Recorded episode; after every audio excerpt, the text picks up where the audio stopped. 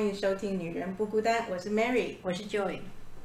我们今天呢，想来聊一聊情商如何走出情商、情感的伤害的主题。嗯，啊，那这是因为朋友圈里面有人问我们，以过来人的身份，应该有谈感情的经验，那怎么样走出失恋、情商？那另外一方面呢，如果时间够的话，我们也想聊一聊最近社会新闻出现的。有男生的、女生的恐怖情人，嗯，如何分辨恐怖情人跟如何保护自己？嗯，这很重要。因为呢，情商的话，这个主题我的经验就太少了，因为我的感情呃经验不是很多，然后又比较短。虽然有情商走出来也相对快，那我想请问 Mary 这方面经验比较丰富，Mary 跟我们讲一讲。其实你这样讲不太公平。你迷人吗？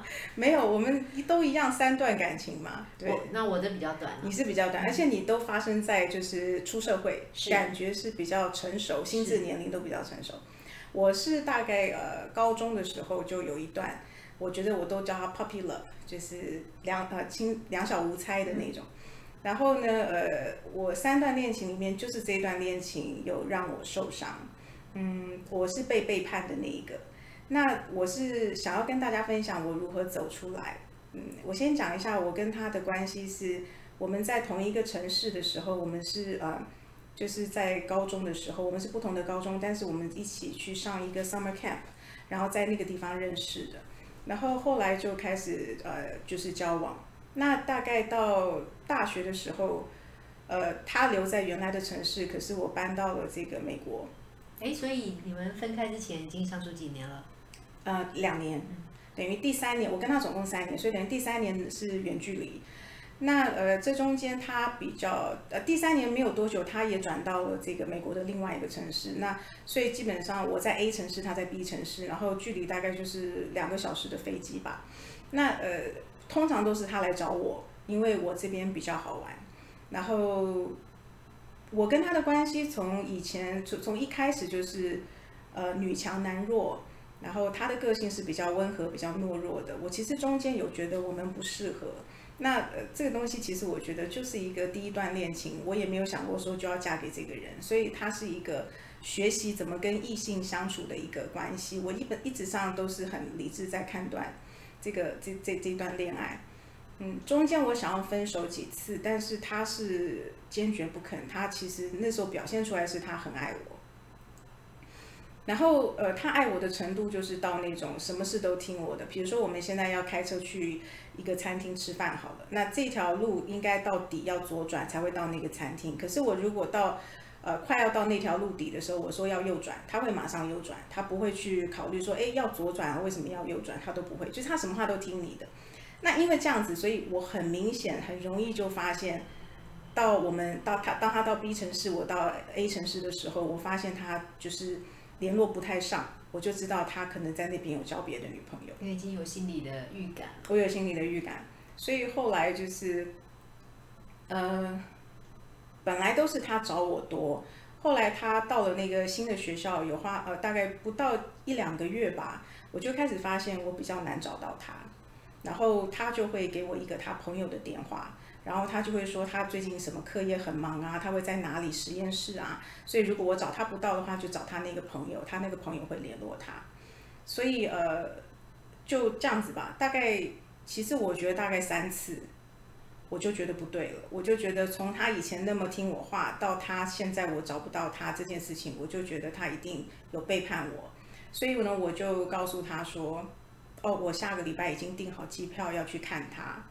然后，所以他要去机场接我。其实这是个幌子，其实是幌子，我根本没有订。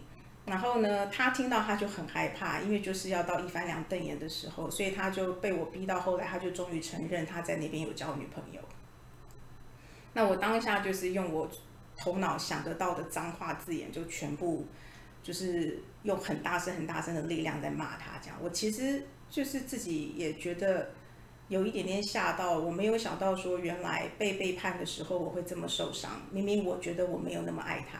嗯嗯，后来后来就是，我记得那个时候我刚好要期末考，然后应该是大一嘛，那我就打电话给我爸妈，我就说我我那时候在美国，那我爸妈是在台湾，我就打电话给他们说这件事情，他们都知道我的男朋友。然后我就说我很难过，我吃不下睡不着，而且我连书都读不进去，我想要放弃这个期末考，我想回台湾。我妈妈就很生气，我妈妈就说。你都已经要考试了，你如果没有考，是不是这个整个学期就浪费了？他就说你你留下来，你不要回来。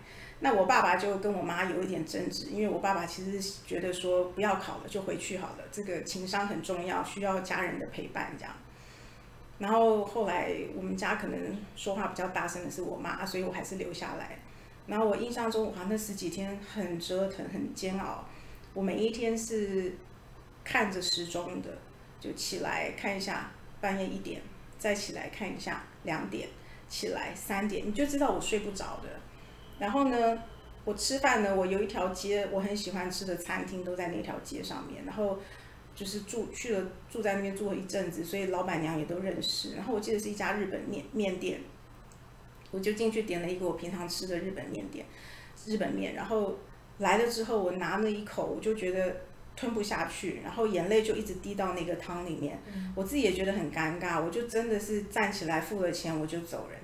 我走到那个餐厅外面，大概一个另外一个餐厅的距离，那个老板娘从里面追出来，她大概三十几岁吧，我想那个时候，她就拉着我，他就说你怎么了？你怎么了？你一口都吃不下，你是不是哪里怎么身体不舒服还是怎样？然后我就觉得我眼泪就一直流下，一直流下来，然后。我又不能够跟他讲我失恋了，我也觉得蛮丢脸的，然后我也不敢解释。可是他的那个，他的追出来的这个举动，让我觉得他关怀我。对，你看我到现在都还记得，所以我就觉得说，嗯，我就觉得好像有被安慰到，然后就哭出来，然后但是我还是就是跟他说我吃不下，然后我就走了。嗯，这样的过程就是撑十几天嘛，撑到期末考考完，我就回回台湾。回台湾之后，我觉得我爸妈很棒的地方是，他们也不谈这个事情，可是他们会把我的时间排得很满。比如说，今天带我去基隆啊，明天带我去台中啊，就是到处走走。嗯。然后他们应该都避谈这件事吧？只是陪着你。对，只是陪着我。嗯，我好像也没有去跟他们谈，但是我我的销我的那个销售程度是看得出来的。嗯。所以他们大概就是我，我觉得我爸妈对这件事情是很成熟的看法，因为他们也觉得我本来就不是要嫁给这个人，然后这个人也没有好到需要留恋这个程度，所以他们也没觉得这没什么好谈，他就是陪我，他们就是陪我，就是完全的存在，然后陪我，然后把我的时间排满，不要去乱想。那这个过程其实也只有一两个礼拜，因为那个时候我的学校跟日本的某一间大学，它有一个那个。呃，就是交交流的制度，所以我那时候本来就是安排好那个暑假是要去日本读那个暑假暑呃暑期学校，对暑期交换。所以后来我就是照时间我也去了。那去了之后，呃，我觉得那个学校因为就是有你会认识很多新同学嘛，然后我们的课程毕竟是暑期学校，所以也都是属于有趣的，你就会看到新东西、新的课程。然后我听一首音乐。我还记得是 Ace of Base 那一年刚出来，一九九四年，然后它是叫做 The Sign，那整首歌其实就是在讲说，哦，我就是看到哪一个 sign，然后就知道你背叛我之类等等，然后你你这个男的就是以后一定会很惨然后没有我会没有你我会活得更好。可是它是一个节奏很轻快的音乐，我整个 summer 都在听这首歌，我觉得它非常疗愈，因为它就会让我觉得说，对我那个前男友一定会很惨很惨很惨这样子。然后嗯。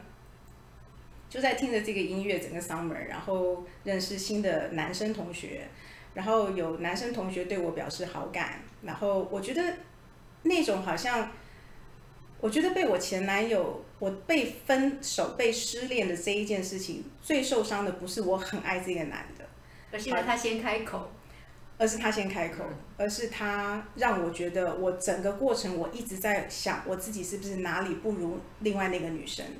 那我觉得那是我年纪小，其实我现在就不会这样子想，我现在就会觉得说那就是不适合嘛。谁说是很少有人是第一段恋情就结婚就开花结果，而且开花结果也不见得就是一辈子，也许中间也会离婚。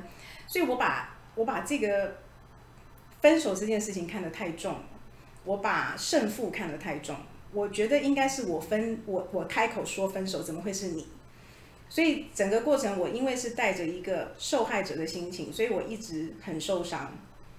然后幸好有我家人的陪伴，然后幸好我有我妈都会逼我该做什么就做什么，该考完期末考你就考期末考，该去读那个暑期学校你就去读暑暑期学校，所以这样子把我逼出去，我就不会一直在家自怨自艾。这样也好，它有让你的注意力有一个分散的地方。没错，然后你暑期学校刚好又换了一个生活圈，嗯，所以更加的分散你的注意力。对。然后你说在那边认识新的同学嘛，嗯如果男同学对你表示好感的话，你说不定前面那个没有自信的部分，慢慢慢慢会回对来。，是这样吗？是是，所以我觉得本来他们就说你结束一个新恋情。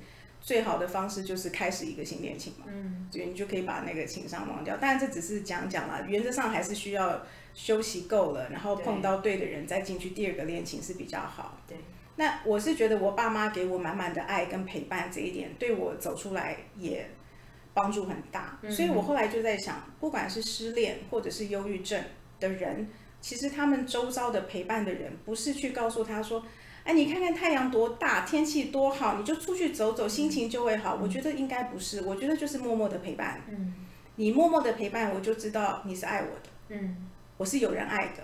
嗯，或者是他陪伴的时候，他不见得跟你聊起这件事情，没有哎、他去扯一些不相关的事情，说不定更加的好。对，你就是不会回到那个情境里面嘛？就是不用刻意。嗯那我爸妈爱我的表现，还有就是在于，比如说我们住在加拿大的那个城市，我妈就是我们有一个房子嘛，那我爸妈可能也怕我触景伤情，然后也没有必要说一定要回到加拿大，所以我也没有选择说要回去。那我爸妈后来就觉得，那换个房子好了，要不然那个房子可能都是我之前旧的回忆。触景伤情的回忆。对，所以后来他们很好玩，他们就卖掉房子之后，就在找新的房子。然后有一天，我妈就打电话给我，她就说，那个时候我已经回到美国了，然后应该也是过了一阵子了，心情比较平复。我妈就说，哎呀，我们现在找到一个房子，觉得非常合适，可是这个房子的那个街名是你前男友的名字，这样子 OK 吗？好贴心的妈妈，你你 OK 吗？他问我 OK 吗？那你 OK 吗？我 OK 啊，我那时候已经 OK 啦，我就说啊，好啦，随便啦，没关系啦。所以你跟男朋友交往两年，一年远距，嗯，然后你有一点点心理准备，嗯而听到这个他另外交了女朋友的噩耗，嗯，这样子你要经过多久时间可以走出来？我很快、欸，我大概等于过了那个暑假嘛，然后到了新的大学之后，我刚好转学，所以到了新的大学的时候，就是开始有一个我觉得还不错的对象追我。哎呀，所以果然是对，有了新的一段比较容易走出来。所以你大概三四个月是吗？